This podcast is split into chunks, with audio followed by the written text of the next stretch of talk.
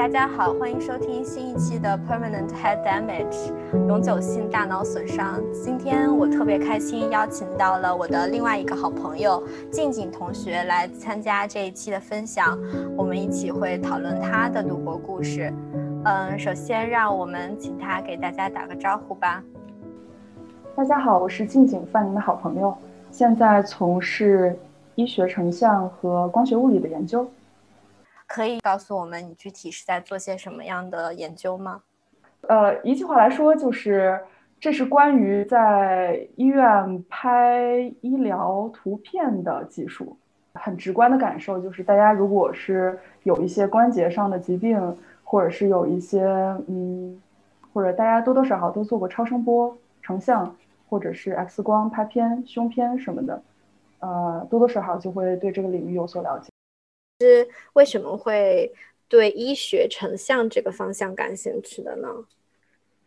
是在呃，我在本科期间做的毕业论文也是跟图片处理、图像处理或者说视频处理相关的，嗯，所以本身对呃图片相关的一些呃数据处理就比较感兴趣，呃，然后在申请研究生的时候发现了这个非常有趣的交叉学科领域。嗯，生呃呃生物医学成呃生物医学成像这个领域，然后就申请了现在这个学校，啊很幸运的录取了，嗯在期间也就是学习了大量相关的知识，然后做了很多的项目，慢慢慢慢就变得更喜欢了。嗯嗯，那就是我想问一下，你为什么会想要读 PhD 呢？呃我在做呃我在做呃。呃，硕士毕业论文的时候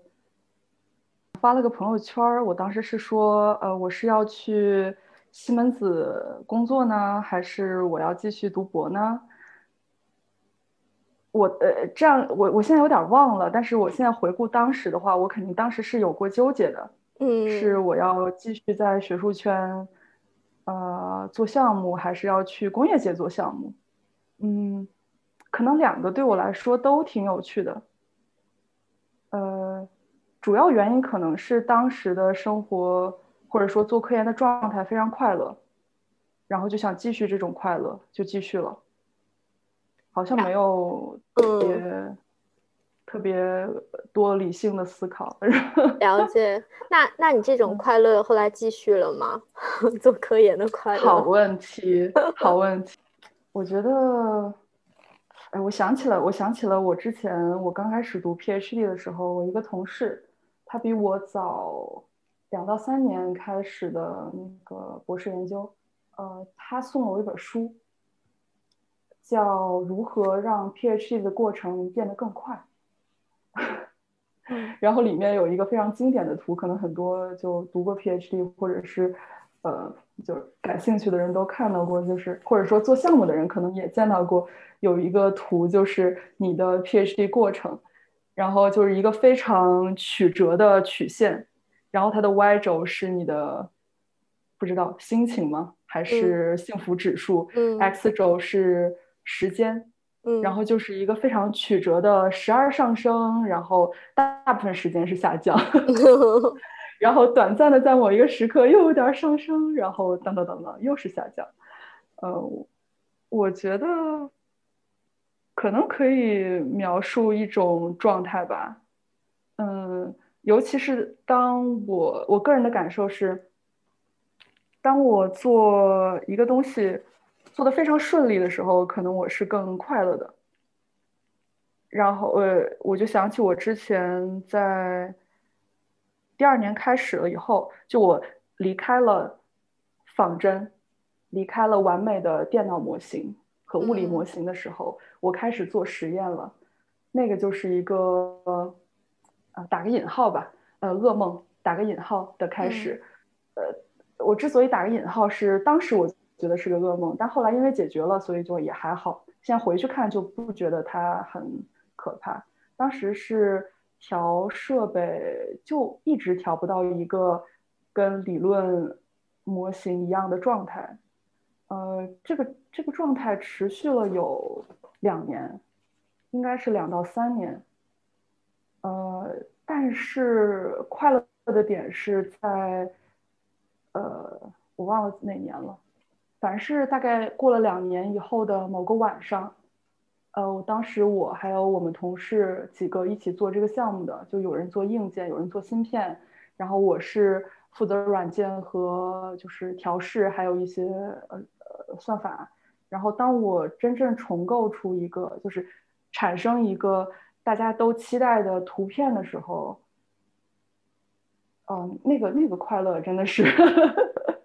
很难形容，很难形容。然后我们当时就一起拍了一张 selfie，嗯，因为就嗯，就类似于就是你一直在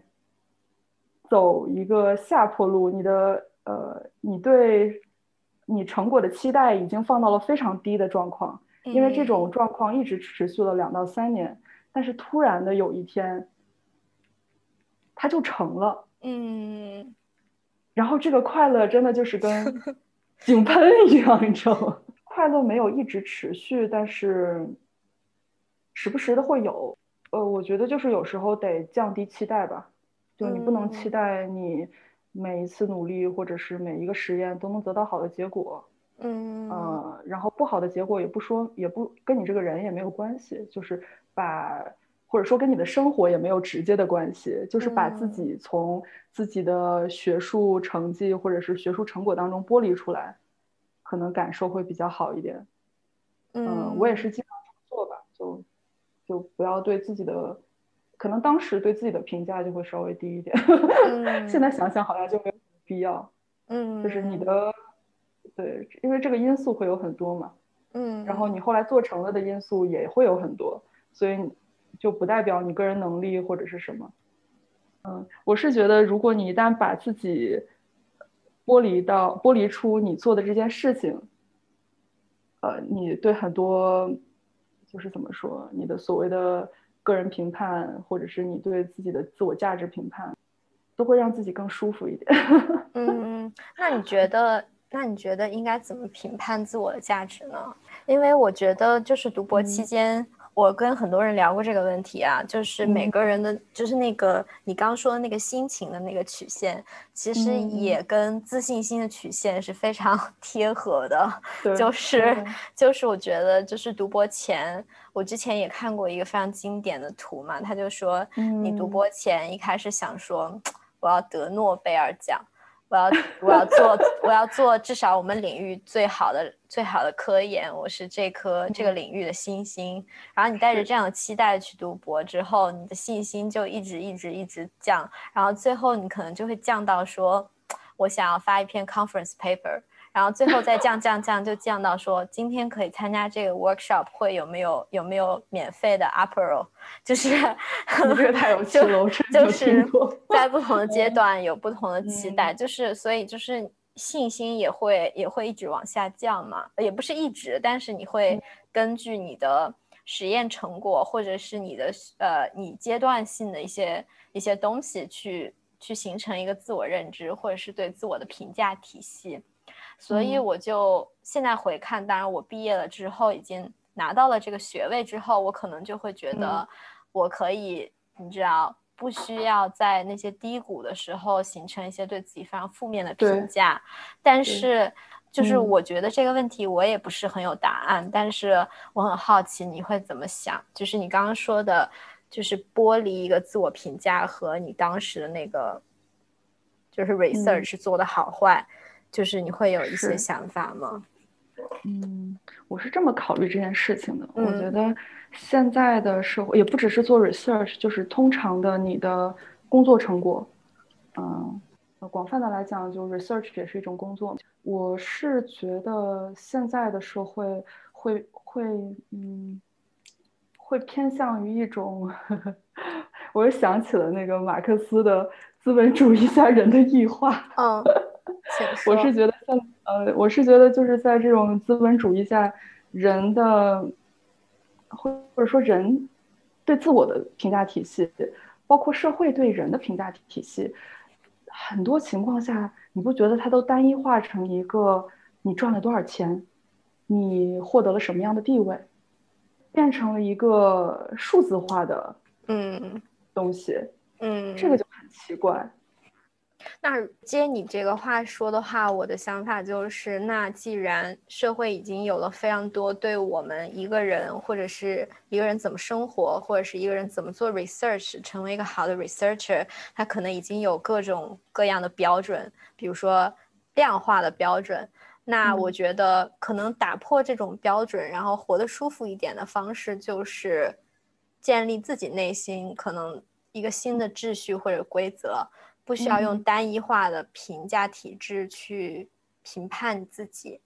是，是我很同意你说的。就连经济领域，或者说你去衡量一个国家，都不太会直接用 G P 呃 G D P 去衡量，对不对？你肯定还要考虑这个国家的人的幸福指指数啊，然后幸福指数还跟各方各面或者医疗条件、教育水平等等等等。当然你在考虑一个人的时候，你也不能根据这个人的 G D P。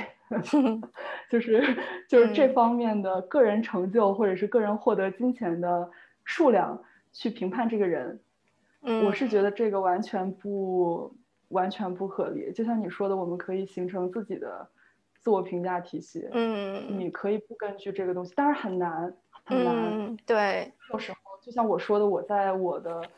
博士前期的时候，因为工作方面不顺利。或者说没有达到我自己的预期，内心不纠结吗？还是纠结？嗯，还是会很难受。但是心中的另一个声音就会告诉我，你不能这么看这件事情。我不知道，我不知道，这有可能是你知道，有些人他们研究那种，嗯，应该叫什么呢？那个满足感的补偿机制吗？嗯，其实人本身。他所谓的满足感都是来自于各方各面的，而且本身也就很有有很长很强的补偿机制了。比如说我今天真的做的很不顺利，我今天过了一个非常不开心的一天，我晚上做一顿美食，或者说跟朋友们聚个餐，或者我就是单纯的去跑个步，嗯，幸福感就会提减提提高，嗯嗯。所以我觉得这种补偿机制也可以用到对自我的评价当中吧，就不是说你一定要按照，或者说这整个社会，或者说资本主义下，就是对人的评判的标准，可以建立自己的体系啊。嗯，我觉得，我觉得这一点我也是认同的，可能这是知易。行难吧，就是大家知道现实是怎么样子，然后知道有一些方式可以去改变自己的内心感受，但实际上操作起来，那你一件事情的那个挫败感，其实就是让你会。就可能有有一方面是怀疑自己的能力，然后有一方面心情也会非常低落。我觉得一方面是自我觉察到这种情绪，然后可能另外一方面就是作为身边的朋友，当他看不太开的时候，可以可以适时的提供一些支持，会跟他。说没有关系，这个都是非常正常的一个现象。嗯，对，是这样的。嗯，可能这就是你办这个播客的目的之一吧。嗯，对对对，因为我觉得其实整个社会也不是整个社会吧，我是说很多很多人对读博这个这个概念会非常的标签化，就是没有读博的人会很标签化。包括我自己读博之前，我也觉得他是，我会觉得读博要么就是。呃，也不是我吧，我是说很多社会上的一个状态是，大家会觉得赌博要么就是一个，呃，特别厉害的人去做的事情，学霸才会去做的事情，然后他会，他最后有一个成为了某博士这样的一个人，然后在这个标签下成为了一个单一的面孔，然后要么就是可能大家并不清楚，就是。在这个单一的标签底下，其实是有非常多的个性和 diversity。而且在我读博期间，我觉得你肯定也是，我们经历了太多太多，就是我们跟我们互动过有太多太多的科研人员，然后厉害的。没有那么厉害的，就是相对概念来说，就是真正的所谓的学霸，或者是神级别的人物，或者是没有那么厉害，但是非常努力或者很认真的人。我觉得每一个人都有自己的困境，没有一个人是从头到尾在外表别人的外表面前看起来是那么光鲜亮丽的。我我自己的感受，所以我就希望希望让大家知道，博士不是说一个，就是从我们领域说，它是一个黑箱子，你送进去了一个学霸，出来了一个差博士。对，太有趣了。对，就 是它中间有非常多的事情发生，嗯，而且非常的非常的个人。对，非常非常的个人。他可以不一定是一个学霸，但是就是呃传统意义上的学霸，但是他可能有一个好奇心，他进来，然后他经历了非常多事情，他成长成为了一个非常好的 researcher，这是一种。我觉得每个人在这个这个看起来的一个黑箱子里，就发生了非常多、非常多，就是各种高低曲线的故事。嗯，对。其实我刚刚还有一个问题想问你，就是在读博期间记忆深刻的时刻。嗯，我在读博中间哦，就是在做那个就低谷时期，我让一个合作者撤稿了行业顶刊，就是一个大教授的行业顶刊。呃。当时就是一种初生牛犊不怕虎，而且我觉得现在来说我也会这么做的。呃，当时是情况是，呃，我跟他合作，所以我要去，因为他是在做另一个成像系统，所以我需要知道他那个成像系统的重构软件是怎么进行的，所以我就要了对方的呃代码，然后我就开始研究他的领域。然后我就发现他们最近发的，呃，当时的近期要发表的文章当中的结果，呃，并不是，呃，怎么说呢？就是可能他们那个代码当中有一个错误。然后我尝试了自己写，呃，写了一个他们文章里头的，呃，方法的那个代码，然后发出来跑，发现跑出来的结果不一样。然后我就跟我们教授聊这件事儿，然后我们教授说：“那咱们就开一个会。”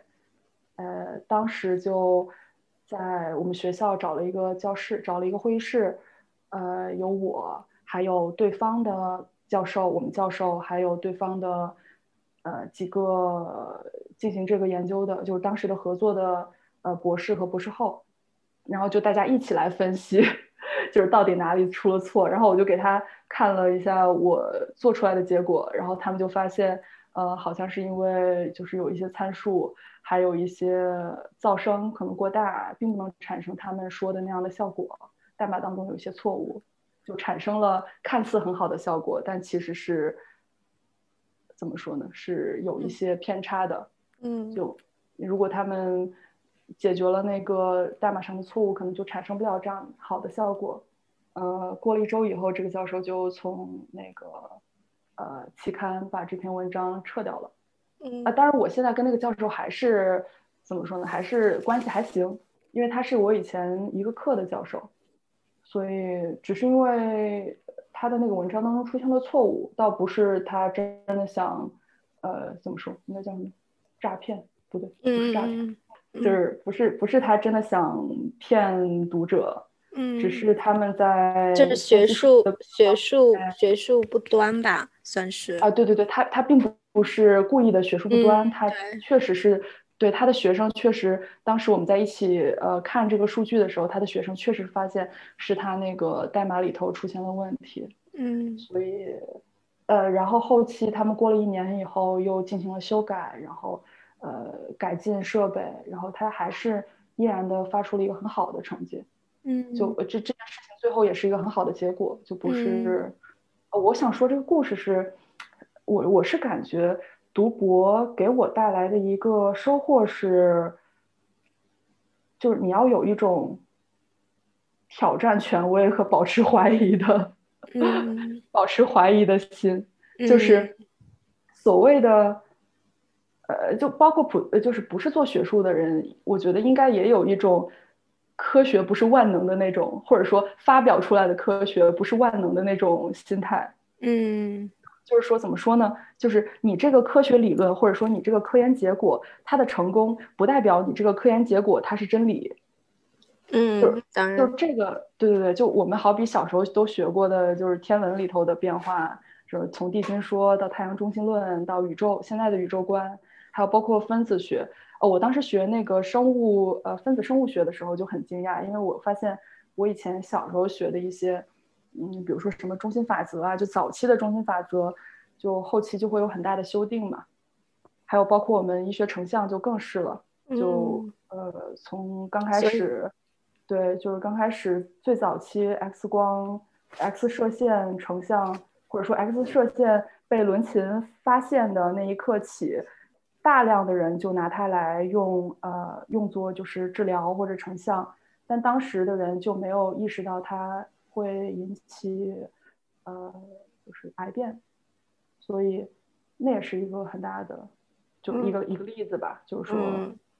你在就是怎么说，你在看科研成果，你不能把它当成真理，它只是这个科研成果，呃，在这个。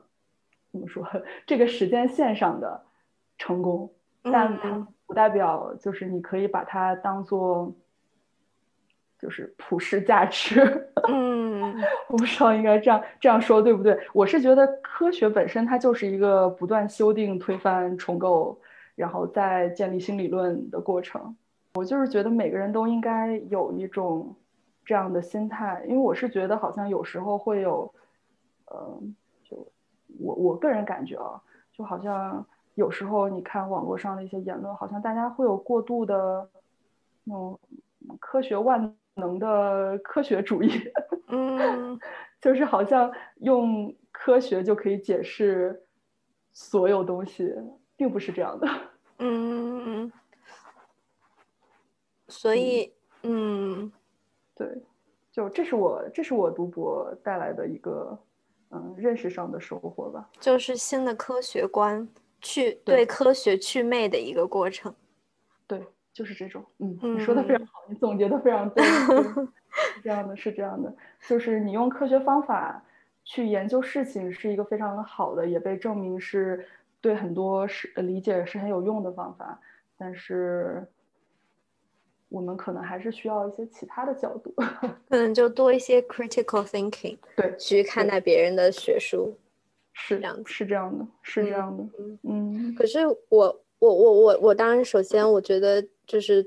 这个观点我是认同的，就是说科学，就是你不能说，因为它已经被发了 paper，或者是已经通过了评同行的。评审它就是代表真理，这肯定不是。我只是我我自己觉得，可能因为它科学，我自己的了解是科学建立。哎，当然这个话题太大了，我只只能说，对对对对，对我觉得科学建立它在这个 system 上面，它它发表 paper，它本身目的是可以让别人去反复验证的，可以去反去跟着它的步骤，呃，去去验证它是否。有一些缺陷，或者是他真的对对，就是对现实是有证明或者是帮助的。但是，就是除了祛魅，但是我觉得。现在的另外一个现象，其实很多人已经不相信科学了，这就是另外一个 一个东西。如果如果有的时候你说啊，因为科学有一些这些这些问题，那我觉得他可能会被有一些就是单纯的觉得他是反科学的人当做一个理由，就是说完全不相信任何，就是说一百篇 paper 里面可能有两篇做的不那么严谨的东西，或者是不是代表当下最最最。呃，up to date 的真理的话，那那并不代表这整个科学的东西是不好的，就是当然当然当然，对对对，所以我就觉得这个这个话题挺难聊的，因为对对对，你补充的非常好，对，这是两种，这是两种，我觉得大家都应该去避免的意识形态，对对，但是反科学论，还有一个是科学万能主义，科学主义。对，当然，当然，作为 researcher，我们本人就是只能说，在这个科学这个大的框架底下，要求自己，然后同时就是去验证自己的学术，包括去看别人的 research。所以我觉得，嗯，我的我的观点大概是这样。但是如果你单纯的讨论就是科学观的话，我觉得这是一个非常大的 topic 了。是是，这是一个非常大的 topic，我还在不断的了解中。嗯，那我们刚刚聊了好多，就是工作上的事情和就是 scientific research 的部分。想问问你，平常除了做工作，都有什么特别的业余生活？然后你是非常喜欢的，嗯，可以跟大家分享吗？哦，当然当然，呃，我平时滑雪，当然，呃，对，滑雪，滑雪小达人。冬天的话就是滑雪吧。今年是呃，这个雪季是真的滑了很多。嗯，滑雪是一大块儿。嗯，还有我们以前会经常去 hiking，周末的时候，对吧？嗯，对。还有我们的 Zoom 健身房。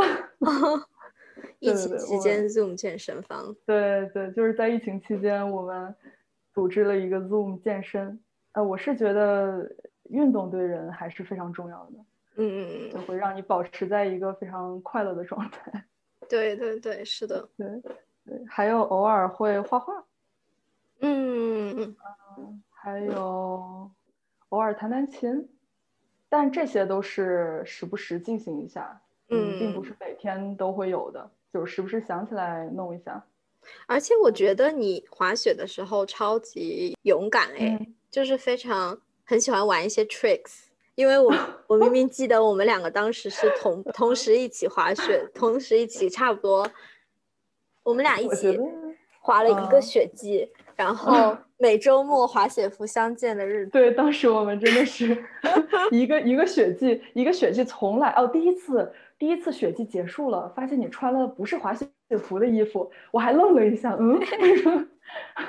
就是不熟悉了，嗯。对，然后后来你就背着我偷偷的进步，然后去我背着你偷偷的去滑了另一个学期。对，而且你你变得非常的厉害，而且我觉得你比我比我勇敢非常多，就是你会做很多比较 risk 的呃动作呀，去学一些很很厉害的 tricks，所以我觉得特别棒，真的。哦，谢谢谢谢，哦 我觉得就是滑的多了，嗯，就是你一旦滑多了，你可能。对这些动作就更熟悉了，你更敢加速，更敢做 tricks。嗯，但是说厉害嘛，也也没有，对在在努力的进行中。嗯，对。那那健身房真的是，嗯，健身房是呃疫情以来真的让人平时工作生活状态变得好很多的一个东西。对对对，想问问你有什么特别的工作习惯吗？就是你平常的工作习惯。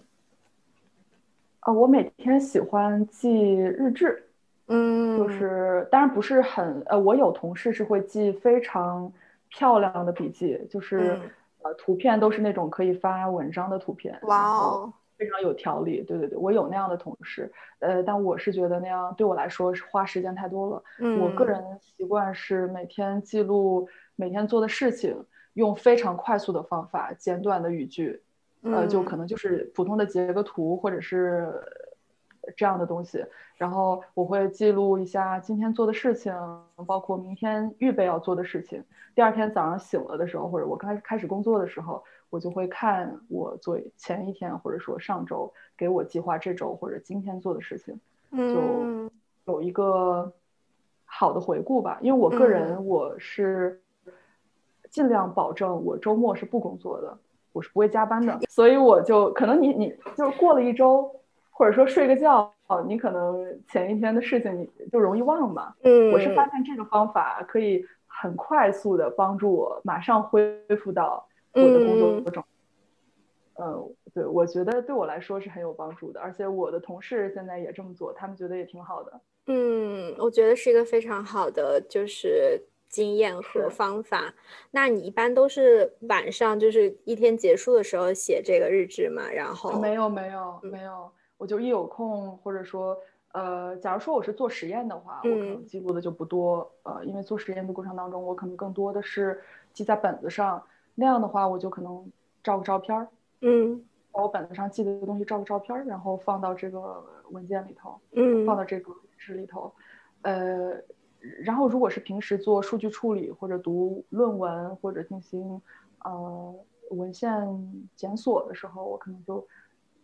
基本上就是写一些简单的语句就可以了。嗯，那你现在是在做 postdoc 对吧？就是对对对，然后那你将呃，如果你是走这个，比如说 PhD，然后 postdoc，然后在我们其他人的眼里，或者是听众朋友的眼里，就会觉得，嗯，他是要做 professor 了吧？呃，这个 从这个角度上来说，你你怎么想？就是未来你是想要去做走教职这个路线吗？然后成为一个 professor 这件事情。在你心中，就是把它作为你未来的一个职业的这件事情，是一个怎样的想象吧？就是你为什么会觉得会想要成为一个 professor？如果你想的话，嗯嗯，或者是把它作为一个 可能性，这样。啊，当然当然，它是一个很好的可能性，嗯，但不是一个我绝对会去做的事情，嗯，但现阶段我还是。挺享受现在的生活，因为我觉得是我是觉得现阶段，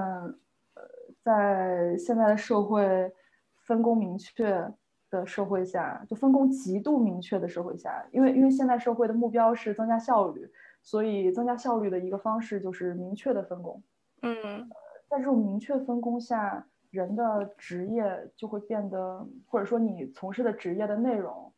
就会变得。很多职业就会变得有点无聊。嗯嗯做做研究是我觉得一个最有趣的，至少我现在是觉得非常有趣的一个内容。嗯，当然还有很多其他职业也很有趣。我不是说 所有职业都无聊，就是说有一些职业了解就比较无聊。然后。然后做研究，可能至少在我现在觉得还是一个非常有趣的。我可以在这里头，呃，怎么说，满足我的好奇心，学习新的知识，然后有新的思考。嗯，就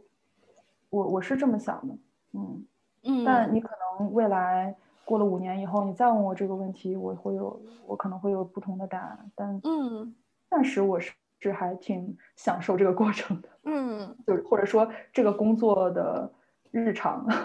嗯，了解。因为本质上来说，生工作也是生活的很重要的一部分嘛。嗯，我我当然我的业余生活非常，我非常享受我的业余生活。呃，如果能选择一个我除了业余以外的生活当中，就是工作生活，呃，工作。还是很有趣的话，那我会更开心。嗯，就是的幸福感。嗯，那我觉得说很好啊，所以欢迎你五年之后 再来再来 permanent 再来你的节目做 做这个节目，然后然后如果这个节目还存在的话，那一定要存在。那我们五年后专门录一期，就为了你。那 好的好的，那你一定要存在五年。嗯，不不不，我我我深深的怀疑那个时候。不，我现在有个小目标，接撑过四期，呃，撑过五期。嗯，好的好的，我觉得说的很好啊。嗯，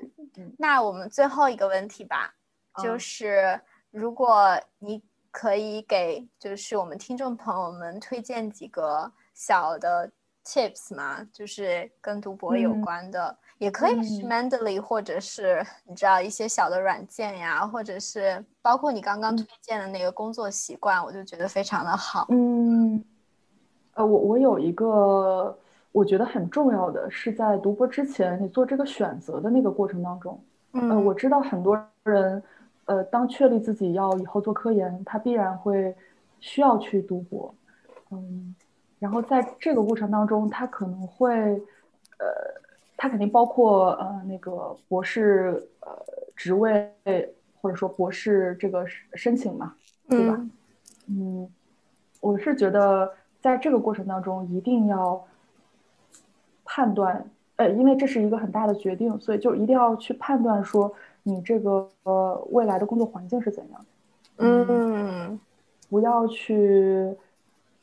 嗯，比如说这个教授是一个大教授，或者是很业界很厉害的教授，就根据他这个名声去选择你未来五年的生活。嗯，因为我我这么说是因为我有些朋友，可能他在读博之前没有打听好这个工作单位的管理者和这个工作单位呃工作环境的氛围是怎样，然后就导致了工作中非常的呃低落，嗯，以至于就是会嗯怎么说，就是会有一些抑郁倾向啊之类的。呃，如果有能有办法的话，就尽量跟就是朋友啊，或者是呃这个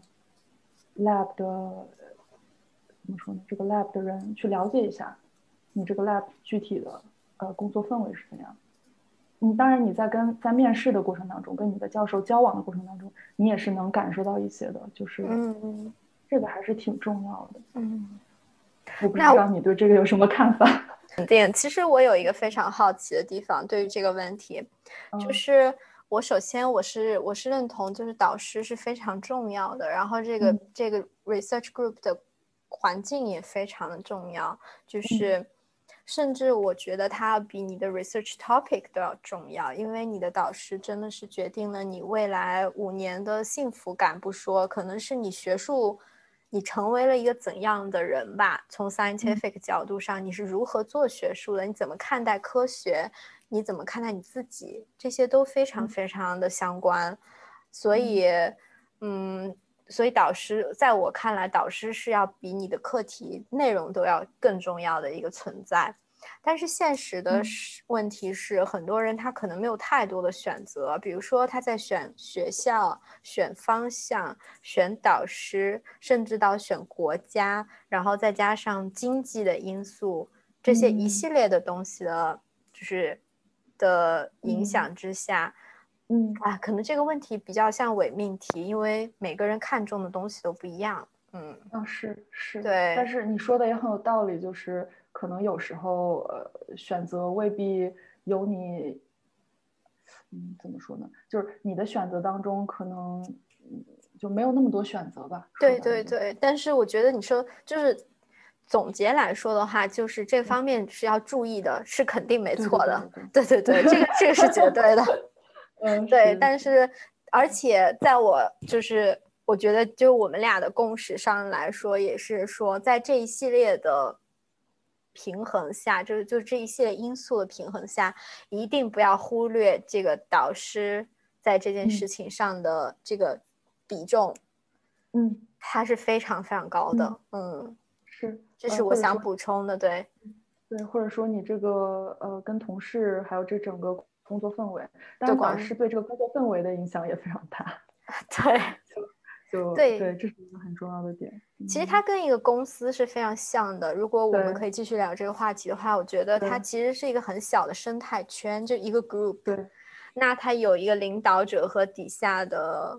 底下的员工吧。从某种角度上来说，那他的这个企业企业文化是由这个导师决定出来的一个风格。比如说像你说，你跟你的导师更像同事，然后就就这种。亦师亦友的关系，那它是一个非常平，就是很 flat 的一个 hierarchy，就会很